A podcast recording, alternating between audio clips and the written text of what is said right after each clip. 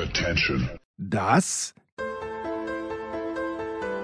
sind die Daily Nuggets auf Sportradio 360.de.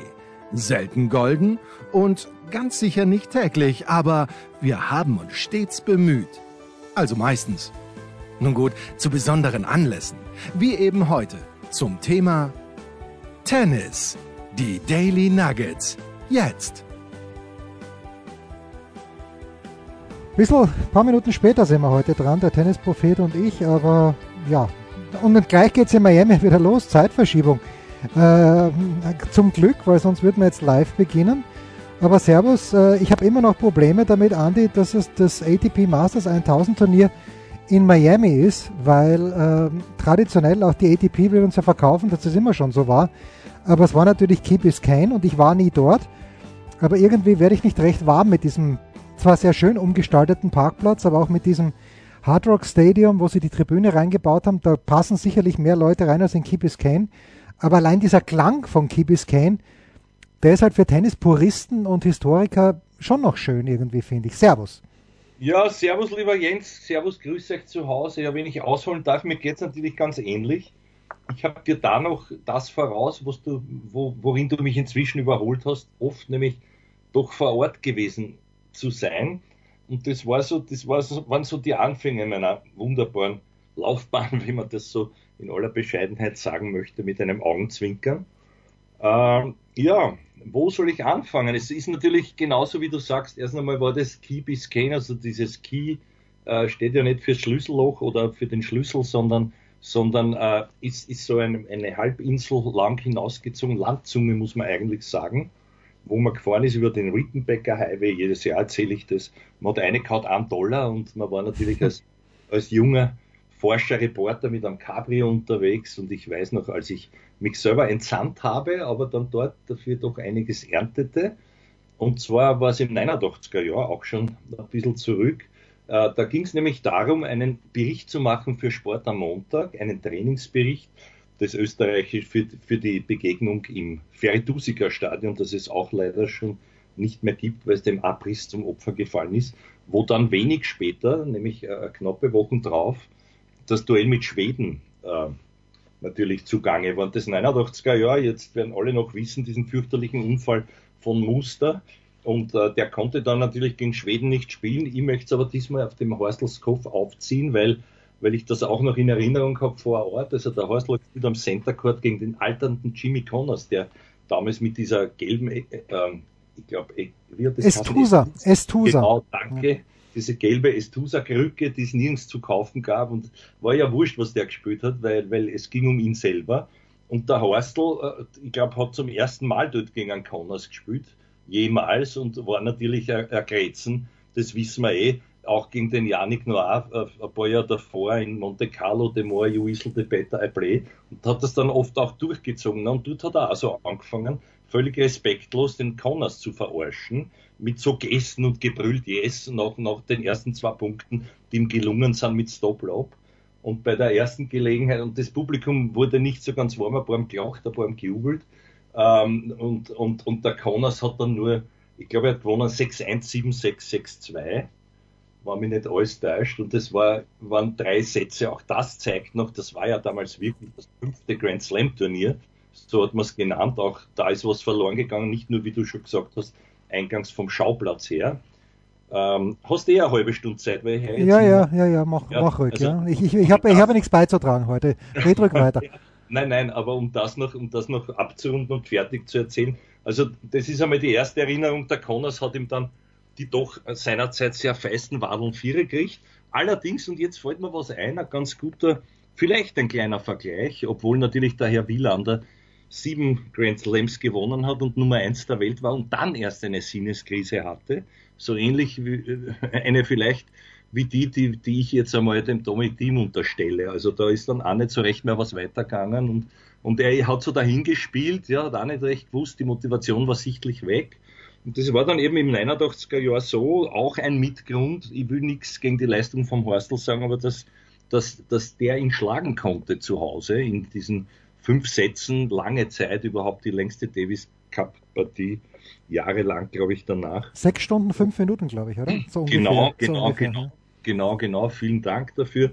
Und es war natürlich furchtbar, weil, weil, äh, weil der Dom ausgefallen ist mit diesem, mit diesem Autounfall. Und ich weiß noch, ich, ich musste, ich wurde zurückbeordert, ja, weil ich habe noch diesen, ich habe der, der Herr Zimmer wollte sich nicht nehmen lassen, das zu kommentieren, obwohl er keine Ahnung gehabt, entschuldige, gehabt hat, was ich dort angespielt habe. Ich habe es ihm dann zugetragen, ich war der, der bessere Assistent und halt, und halt auch schon äh, Reporter hier und da Moderator, wenn man mich ließ. Aber die Granten haben sich das nicht nehmen lassen. Und jetzt, jetzt kommen die Geschichten, also dann dann äh, der Muster schlagt also den, den Yannick Noir, das habe ich dann schon nur mehr im Fernsehen zu Hause gesehen und dann passiert dieser fürchterliche Unfall und der Grünedel fällt mir aber ein bisschen nicht dort geblieben, sondern ganz einfach, weil ich zurückbeordert worden bin vom Herrn Zimmer. Und das war dann natürlich alles weitere ist Geschichte. Jetzt konzentrieren wir uns jetzt wieder vielleicht auf diese Parallele. Also ja, warte ganz kurz, ich muss nur den, den deutschen Zuschauern, Kont ja. Zuhörern Kontext gehen. Also Franz Grünedel und Gerhard Zimmer sind die beiden Tennis-Kommentatoren, mit denen ich groß geworden bin. Also ich kann so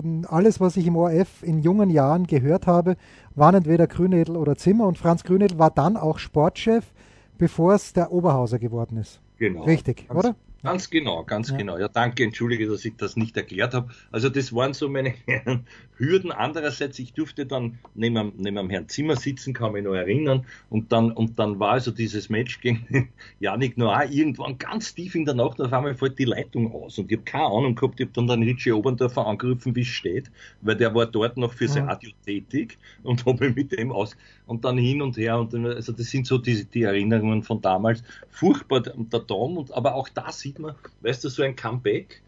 Der Dom war halt vielleicht ein größerer Beißer als so manch anderer nach einem Comeback, sage ich jetzt einmal so frei heraus, weil der hat sich ja dann danach erst trotz dieses Unfalls, und das hat ihn ja dann zu Heldenstatus gemacht, genauso wie, wie einen Hermann Mayer und auch einen Niki Lauda, Danke. die natürlich die natürlich äh, Denkmäler geworden sind in Österreich, weil der, weil der Dom hat nach diesem Unfall bis heute natürlich ein Knie, das er nie ganz durchstrecken konnte, muss der vorstellen, im Fuß und wurde damit Nummer eins der Welt. So, jetzt bin ich nicht mehr bei Biscayne, aber ich war so begeistert dort. Ja, und das letzte Mal war ich dann, jetzt schließt sich der Kreis und ich bin gleich ruhig, dann redest du zehn Minuten durch, bitte. Äh, schließt sich der Kreis, weil ich 97 auch wieder auf eigene Rechnung hier, der Oberhauser, den brauchen wir dort nicht, den, der so ein Ding und ich sage, Herr Oberhauser, ich bin schon da. Wenn ich doch schon da bin, darf ich das vielleicht, na, dann machen sie das halt, dann übertragen sie das halt.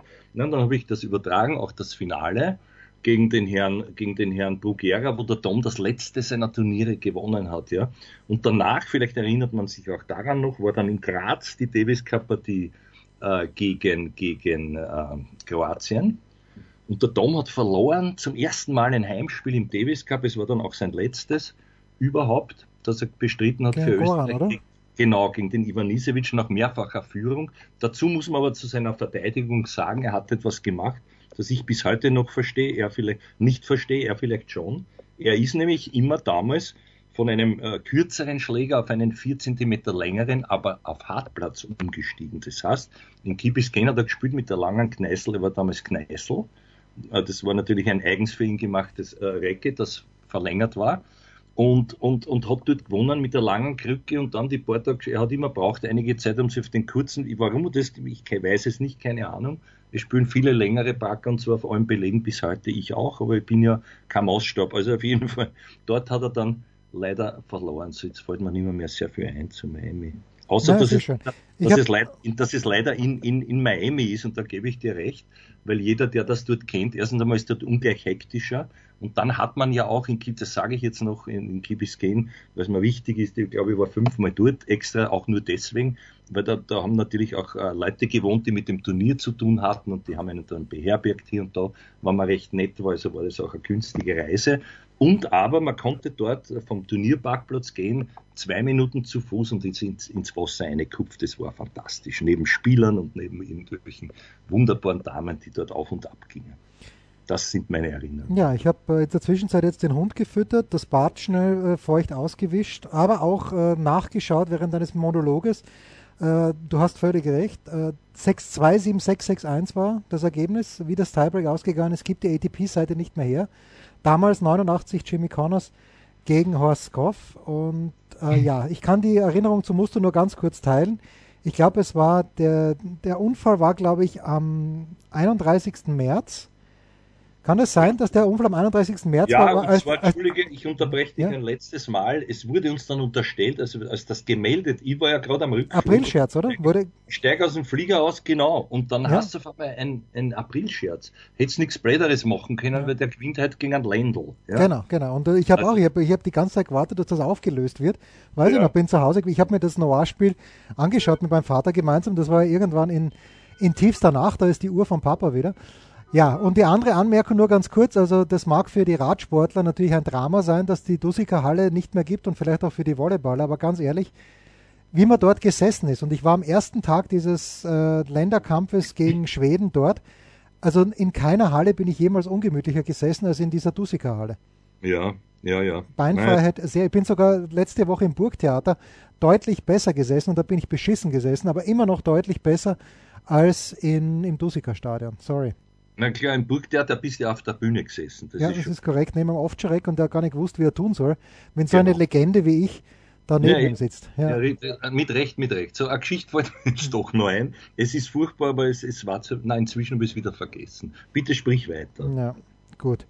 Ähm, ja, so. Oh ja, oh ja, Entschuldige, jetzt, jetzt. Und zwar habe ich damals getroffen auch Herwig Stracker und Edwin Weindorfer, die sich ebenfalls ich weiß, hast du schon erzählt und hast beim, beim Weindorf am Boden geschlafen. Weil ja, dir der genau. Rücken so weh dann hat. Ja, genau. Dann, nein, nein. Oder ihm hat der Rücken weh getan. Ihm hat so. der Rücken so weh, dann ich habe ihn massiert und durfte dafür im Bett schlafen, neben am Herwig. Das waren Zeiten. Ne? Großartig, ja. ja. Gut, gut. Und den Herwig habe ich dort 9 zu 4 auf einen langen Satz habe ich ihm dort gezeigt, wo, wo, Gott, wo der schwedische Frankengott wohnt.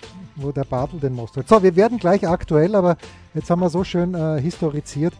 Äh, machen wir Pause und dann geht es aktuell weiter. Was gibt es Neues? Wer wird wem in die Parade fahren? Wir blicken in die Glaskugel.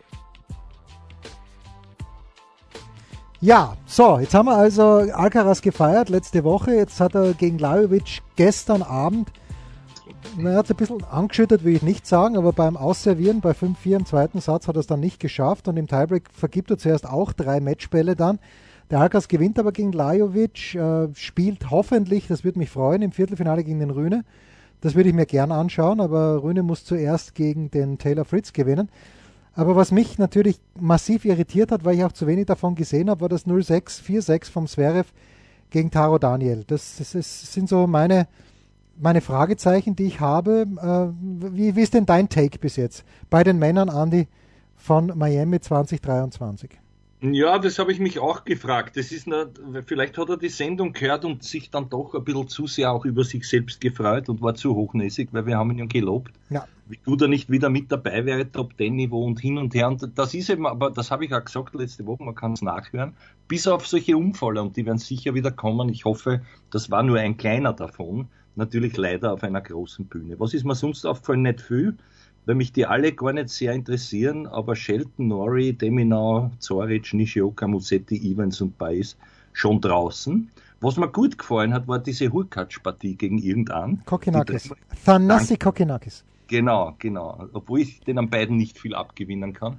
Der Hupsi ist mir neutral, der andere, mm, ja, aber gut. Naja, aber wenn man den anderen jetzt vergleicht mit seinem besten Kumpel auf der Tour, dann ist mir Kokinakis in seinem, in, in seinem Gehabe beim, äh, beim deut deutlich lieber. Na, deut ja, natürlich.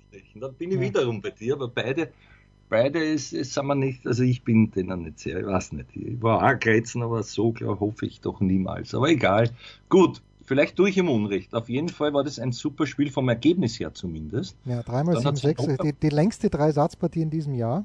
Ja, genau, genau, genau. Und hat es nicht noch was gegeben auf drei Tiebreaks dort? Ich bin, mir, äh, ich bin mir nicht ganz sicher, aber was mir halt aufgefallen ist, ganz ehrlich, ist, dass äh, die, erste, die ersten zwei Tage waren so mühsam. Also wenn der Dominik nicht gespielt hätte und dann, dann verloren hätte. Aber ja. da waren Matches dabei, wo du dir denkst, ist das jetzt der Challenger auf Teneriffa? Ja. Bei, bei aller Liebe zu Teneriffa, aber das war ein Tausender-Turnier und das ist ja gar nichts gewesen. Ja, ja also ganz genauso, mein Lieber, geht's mir auch. Und äh, weißt du, für mich ist es ja nur noch, ich, ich muss mir ja nichts mehr anschauen. Ich hoffe, du es trotzdem, weil, wie du schon oft gesagt hast, ich, ich kein Leben habe anscheinend. Aber, aber ich komme jeden Abend erwartungsfroh heim, relativ früh. Und was ist heute für eine Partie? und denke mir, na, morgen schaue ich vorher, was ich, weil da versäume ich gar nichts, also brauche mich nicht heimhetzen und dann drehe ich auf und dann ist da auf einmal, wie du sagst, also fürchterlich, ja. Und, und das ist aber schon auch was, also wenn man da wiederum, weil du sagst Challenger, ja, mir, mir fällt nur ein und das möge jetzt wieder nicht naja, ich weiß nicht, ich tue mich so schwer mit, mit, mit dem Team. Äh, ich sage nichts mehr, ich hack auch nicht mehr auf ihm herum. Ich, ich stelle nur das in Frage. Das machen wir sowieso nicht. Das machen wir sowieso nein, nicht, finde ich. Nein, nein, aber wenn man halt immer nur sozusagen besserwisserisch da ist und ich, ich will mir schon, ich mag ihn ja und so. Aber es ist die Frage, die ich mir stelle, ist folgende, ja, wenn er jetzt sagt, er hat dort er hat dort Konzentrationslücken gehabt, wieder trotz Satzball, erster Satz Aufschlag, das hat er halt verloren kann auch nur im Kopf sein, meiner Ansicht nach, aber. Nein, nein, nein, Moment, Moment. Sonego hat aufgeschlagen. Bei, bei Satzball-Team hat Sonego Ach so, hat Sonego, ja. okay, okay, gut, dann, dann ist das falsch, entschuldige. Jedenfalls Satzball war und dann halt zu dieser 4 zu 0 Geschichte, die ja auch, das dauert knapp eine Viertelstunde, aber entschuldige, wenn ich jetzt eine Konzentrationslücke von einer Viertelstunde habe, dann, dann ist es auf der Profitour auch bei einem Challenger nicht, nicht, da bin ich nicht kompetitiv. Und das, ich, ich fürchte, schau, wir sehen sie aus dem letzten Jahr. Was ist dort passiert? Es kam dann eine längere Pause. Ja? Jetzt, bevor ich mich jetzt zurückbegebe, mich wieder äh, Matere und Geißel auf Sound, ja, was noch anstrengender ist, und wieder nur meine körperlichen Belange in, sozusagen in Schuss bringen und hoffe, irgendwann wendet sich das Blatt, denke mal, eine Pause wird sowieso sein müssen. Ich würde sie lieber jetzt nehmen und mir dort eben Gedanken machen, wie kann ich an meiner Konzentration arbeiten und zwar abseits des Tennisplatzes, wie kann ich mich definieren, was sind denn so die Dinge, die mich immer wieder einholen, wenn ich Satzbälle habe. Äh, also mich damit einmal ein bisschen wirklich ehrlich auseinander, bin ich wieder beim Werner Schlager, den, den wir letztes Mal hatten, ja. Und, und ich, also ich denke mal, so eine Pause ist unausweichlich. Vielleicht ist es dann wiederum die, die letzte Möglichkeit, wenn er jetzt noch spielt, was er spielen möchte, was man so hört, auch auf Challenger-Ebene, aber ich glaube, da wird er nicht, da wird er nicht ganz drum herumkommen. Das wollte ich dazu noch sagen. Ja gut, er hat eine Wildcard für München bekommen. Äh, wie er es in Monte Carlo anlegen möchte, er hat, glaube ich, eine Wildcard auch nächste Woche für Estoril. Äh, Monte Carlo weiß ich nicht. Das weiß man ja noch nicht. Und ich glaube nicht, dass er es spielt. Das hat er auch noch nie gut gespielt. Ja, das ist komisch, ja, dass ihm das ja. so überhaupt nicht äh, nie gelegen ist, selbst in der ja. besten Zeit. Er hat da mal wirklich eine lässige Partie gegen Nadal gespielt und hat dann auch eine sehr unlässige Partie gegen Nadal gespielt, die er, glaube ich, 0 und 2 verloren hat. Ähm, oder war das gegen Djokovic? Nein, ich glaube gegen Nadal war es, ja, Nadal, ja, ja. wo er so glatt verloren hat. Mhm. Ja, es ist eine schwierige Geschichte, weil, ähm, wenn man sich die Challengers anschaut, es ist ja nicht so, dass der Dominik nach Biel gefahren wäre, um jetzt vergangen, bei vergangener Woche zu bleiben und dort ohne Satzverlust und ohne, ohne ein Tiebreak spielen zu müssen, die ganze Geschichte gewonnen hätte. Weil da rennen ja, ja keine Nasenbohrer herum. Der Stricker fliegt gegen den Kopil raus. Okay, mhm. der hat ihn wahrscheinlich wegserviert, wenn auch im Tiebreak des dritten Satzes. Der Rodionov verteidigt seinen Titel, was stark ist. Ja, grandios. Also, das hätte ich, sonst, das hätte ich ja. auch noch erwähnt, nämlich mit dem Ofen und das Sinja Kraus. Vielleicht haben wir dazu noch Gelegenheit, weil das auf der kleinen Tour wirklich super ja, Woche. Okay, die, die, für, die, für die Sinja Kraus, äh, schön, dass sie da gewonnen hat, äh, ein ITF-Turnier, aber ja, noch, noch habe ich keinen Kuchen gekauft, wo ich ein Kerzel drauf tue und das anzünde.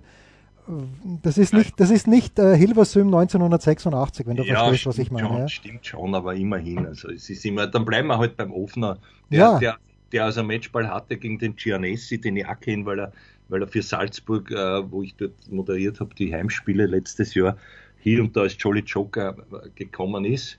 Ja. Aber in Anif, Anif für mich war die, war die, war die Mannschaft, aber wurscht, ja.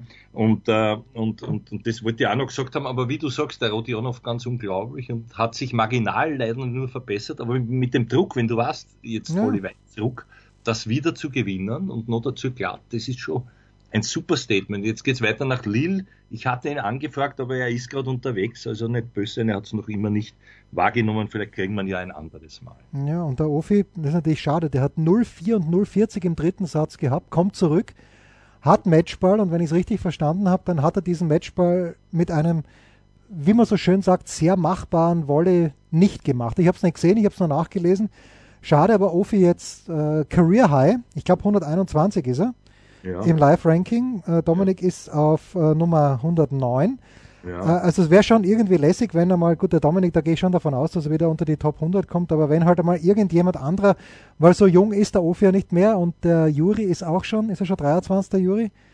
Äh, also auch nicht mehr ganz, ganz jung, aber wäre wär schön, wenn sie da wieder runter reinkommen würden. Die Österreicher, von, den Deutsch, von der deutschen Seite wäre es auch schön, wenn ja, mal irgendjemand anderer. Natürlich, jetzt kann man, wenn man ein bisschen äh, sarkastisch ist, könnte man sagen, die mannschaftliche Geschlossenheit ist beeindruckend. Ja. Also von 109 bis 150 haben wir dann als letzten, ich glaube auf 145 den Misolic, davor ist auf 140 der Novak und dann, glaube ich, kommt, dann kommt eh schon der von dir angesprochene Rodionov und noch davor der Ofner, und dann Team. Ist daher Team, also ja. unglaublich eigentlich. Eigentlich unglaublich. So. Ja, aber zurück noch einmal nach, nach Miami gegen Sonego. Verliert der Dominik also. Äh, der Sascha Zverev geht raus. Geht, ja, was sagst du, Entschuldige, du, was ist denn dein Eindruck? Weil, weil immer nur ich da so rede über nein, diese. Nein, ja, was ist mein Eindruck? Ich weiß es ja nicht. Ja. Also es war natürlich andere, wenn du vorhin ein Muster ansprichst, der Muster, als er sich verletzt hat, hat das erste Mal gedacht wahrscheinlich so, jetzt kann ich einen von den wirklich Großen, weil Yannick Noah muss man auf Hartplatz erst schlagen. Der war dann wahrscheinlich so unfassbar gierig zurückzukommen. Und ich glaube, dass der, der Dominik nicht mehr unfassbar gierig war, weil wie er sich da verletzt hat auf Mallorca, da war er eh schon ein bisschen nicht mehr so toll motiviert. Und, und der Muster war damals unfassbar motiviert. Wie viel Anteil da der Ronny Leitgeb gehabt hat, weiß ich nicht, aber nur extrinsisch funktioniert es ja nicht. Da muss ja was von innen auch kommen und beim Muster ist da offenbar ganz, ganz viel gekommen. Genau. Und äh, ja, der Dominik, ich habe, wir haben ein Tennisnet-Magazin gemacht vor ein, vor zwei Jahren, glaube ich. Und da habe ich geschrieben, der Dominik spielt nur noch mit dem Geld der Bank. Mit anderen Worten, er kann eh nichts mehr verlieren. Er hat seinen Grand Slam-Titel. Und alles, was noch kommt, ist jetzt Zugabe. Nicht ahnend, dass es wirklich so kommt, weil der Medvedev hat ja auch seinen Hänger gehabt. Irgendwie seinen Motivationshänger, weil er da dieses Finale gegen Nadal verloren hat bei den Australian Open. Aber davor halt die US Open gewinnt. Aber der Medvedev ist jetzt wieder da. Und das, aber der ist natürlich auch ein bisschen jünger als der Dominik. Ja, ja. Ja, auch wieder ein guter Vergleich, ja. Jetzt habe ich mir auch gerade, ist mir auch wieder eingefallen, natürlich, weißt du, es war dieses, dieses sich überwinden, dieser Grad des sich persönlichen Überwindens mit Schmerzen, mit, mit, also da war der Muster ein Meister in, in der Selbstgeißelung sozusagen. Und das war auch im täglichen Prozess so. Ich kann mich erinnern, der ist wirklich, äh, wir haben ja dort einen, einen, einen Comeback-Bericht gemacht über lange Zeit, ja. Da war ich nur am Rande dabei, aber da war, glaube ich, der, der, der Kögler mit Tommy Rilk, die, die haben sich das unter den Nagel gerissen, eine Art Dokumentation. Und ich war aber auch hier und da draußen, habe zugeschaut. Der Andi Felber war ein Trainingspartner vom, vom Muster damals noch, weil der hat so gern mit ihm gespielt und der Muster ist in diesem Gerüst gesessen, ja. Und der hatte Schmerzen auch da sitzend und hat, und hat, hat äh, dann, dann, haben sie versucht, das Bein durchzustrecken dort beim Willi Dunkel, weil er ja mhm. deshalb im Glas am Kampf war. Und, und, und der hat dort unter Tränen, das kann man alles anschauen, das gibt's auch noch auf, auf YouTube. Also das war schon ein anderer Wille, da wieder zurückzukommen und dann noch zur Nummer eins zu werden. Also das ist ja wirklich, das ist phänomenal. Und wie du natürlich richtig sagst, da, da sind Parameter, die sind überhaupt nicht einmal, also das ist so wie schwarz und weiß oder oder 0 und 100, was da leider auf der einen Seite fehlt, was der andere hatte. Ja, ja aber das ist ja ein, kein Vorwurf an niemanden. So war der Muster halt gestrickt und dafür, äh, ja, dafür ist er zum, wie du sagst, Held. Und es ist schön, dass du die anderen beiden auch aufgeführt hast. Weil warum ist der Meier zum Helden geworden? Natürlich war er überragend vor Nagano. Aber in Nagano dann mit diesen ganzen Zufällen auch, dass es dann drei Tage schneit und dass das Rennen der Super G nicht sofort nach der Abfahrt, ist, da sind ja 100 Sachen zusammengekommen. Ja, ja. Aber so ist ja, er zum, zum. Helden, Helden geworden und äh, es braucht halt eine Brechung in der, in der Karriere. Ja, genau, naja, und auch der Niki, weißt ja, du, nach, natürlich. nach dieser Geschichte, und da bin ich noch stolz, also ich habe jetzt wieder Keynote halten dürfen, ernsthaft mit dieser Champions-Geschichte, und da haben sie ein paar eben gefragt, wie das war mit Niki und so, ne? Und was mich am meisten beeindruckt, ich, ich ich war am meisten beeindruckt von der Aussage, weil ich habe ihn dann angesprochen, also wie verrückt muss man sein, das habe ich mir für den Schluss aufgegeben, weil ich dachte, der wird besser werden. Äh, wie verrückt muss man sein, da wieder einzusteigen, wenn man sagt, das hat alles keinen Sinn mehr, respektive gleich, bevor ich ja. fast gestorben bin, sechs Wochen später und noch mitzufahren um den WM-Titel, um, um dann doch drauf zu kommen, es regnet mir zu viel. Also da, das habe ich ihn schon auch gefragt. Und er hat gesagt, weil er war ja bekannt dafür, sozusagen zu behaupten, er hätte keine Emotionen. Sage ich, Nikis, kannst du mir nicht erzählen, du musst da irgendwann einmal Angst. Sagst ja schon. Ich hatte Zweifel, aber im Vorfeld. Und es geht nur darum, im Vorfeld mich selber zu überzeugen, dass ich dann keine Angst mehr habe. Das Risiko, beim dort einzusteigen, ist nachher vorher gleich groß. Es kann alles passieren. Ich muss mich halt in der Zeit dazwischen überzeugen und tausendprozentig committen, dass ich dann keinen Gedanken mehr daran habe, wenn ich dort compete. Und da war er auch schon. Also der, der hat schon genau gewusst, wie, jetzt kann man sagen, er schiebt Emotionen weg. Das ist aber nicht der Fall. Er hat gesagt, er hat ganz genau nur logisch dort entschieden. Er war auch selten in einem Flow. Das war alles rational, weil der Flow wäre ihm zu gefährlich gewesen. Da hätte er keine Kontrolle gehabt. Also er war schon sehr logisch, strukturiert, planmäßig und, und ein Kontrollfreak hat man dann auch in dem Film gesehen. Aber das sind halt so die Zugang und Denkweisen von Leuten, die da, die selbstbestimmt sozusagen wissen, wo sie hinwollen und was sie wollen im Leben. Ja, absolutely yes. Und das ist natürlich auch, also wenn man sich jetzt die, die großen drei im Tennis anschaut, um, um da einen ganz kleinen Bogen zu spannen, das ist natürlich unfassbar, was die alle gewonnen haben. Aber irgendwie ist es auch unfassbar langweilig, weil ja keiner dieser drei irgendeine, irgendeinen großen Bruch in der Karriere hat. Okay, die, die waren einmal ein halbes Jahr verletzt und 2017 kommt Federer dann nach langer Zeit zurück, genauso wie Nadal im letzten Jahr nach langer Verletzung gewinnt die Australian Open aber irgendwie so ein richtiges, so ein richtiges Drama, wie es zum Beispiel beim Agassi war, dass der mal aus den, dass er wieder zurück zu den Challenger musste und dann Nummer eins geworden ist. Ja, das, das, das macht halt Legenden aus. Und ich, ja. ich, ich, ich will da niemandem was gewünscht haben von Djokovic, Federer, Nadal, aber irgendwo, das ist halt das Großartige. Und deshalb ist auch dieser Film, wer nicht gesehen hat, also Rush, das ist ein grandioser Film. Mhm. Ähm, ja, gut. Pause. Wollen wir noch irgendein Wort über die Frauen verlieren oder ist da eh alles wurscht, weil die Schwiontek gesagt hat, äh, mir, mir, mir, tut meine Rippe weh, ich mag jetzt nicht und spielt auch nächste Woche nicht Billie Jean King Cup, spielt vielleicht in Stuttgart, hoffentlich für die deutschen Tennisfans. Und jetzt wird es halt, es läuft schon ein kleines bisschen wieder auf Sabalenka gegen Rybakina raus. Ja, naja, das, das ist das, was du befürchtet hast, wo ich sage, es wird wahrscheinlich doch so realistisch muss man sein, jetzt öfter passieren. Ja?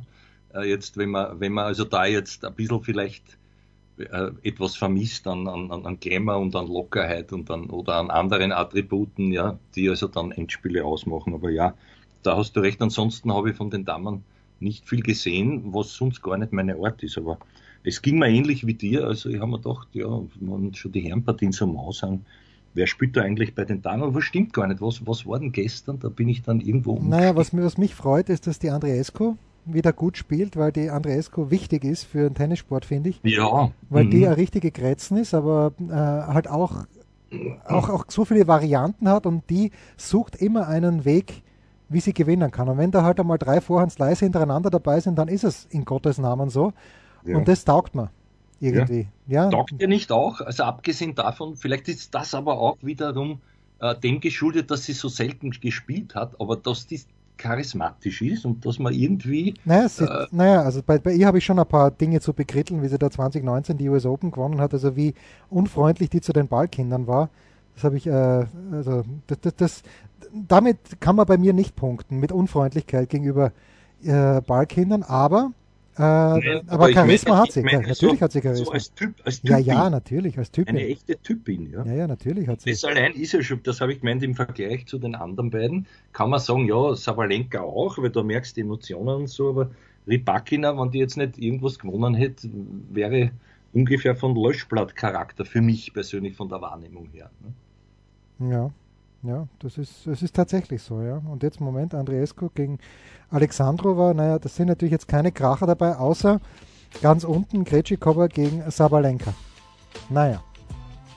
Gut, gut, gut. Pause, dann Mitarbeiter der Woche. Ein Fallrückzieher von der Mittellinie? Ein Skiflug über einen Viertelkilometer?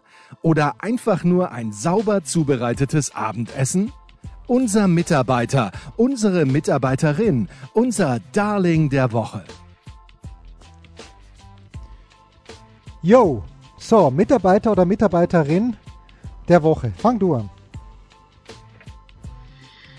Ja, ich fange an. Naja, jetzt ist schau. Ich hätte ich hätt mir gern länger überlegt, wen der beiden Challenger-Helden ich, hm. ich, genommen hätte. Es muss jetzt natürlich der Rodionov sein, weil der zum Unterschied vom, vom Ofi gewonnen hat. Für den Ofner tut es mir leid, noch einmal Matchball, Matchball gehabt zu haben nach dieser Aufholjagd und dann nicht den Titel zu gewinnen. Ist eine harte Erfahrung, aber es freut mich bei beiden der Aufwärtstrend.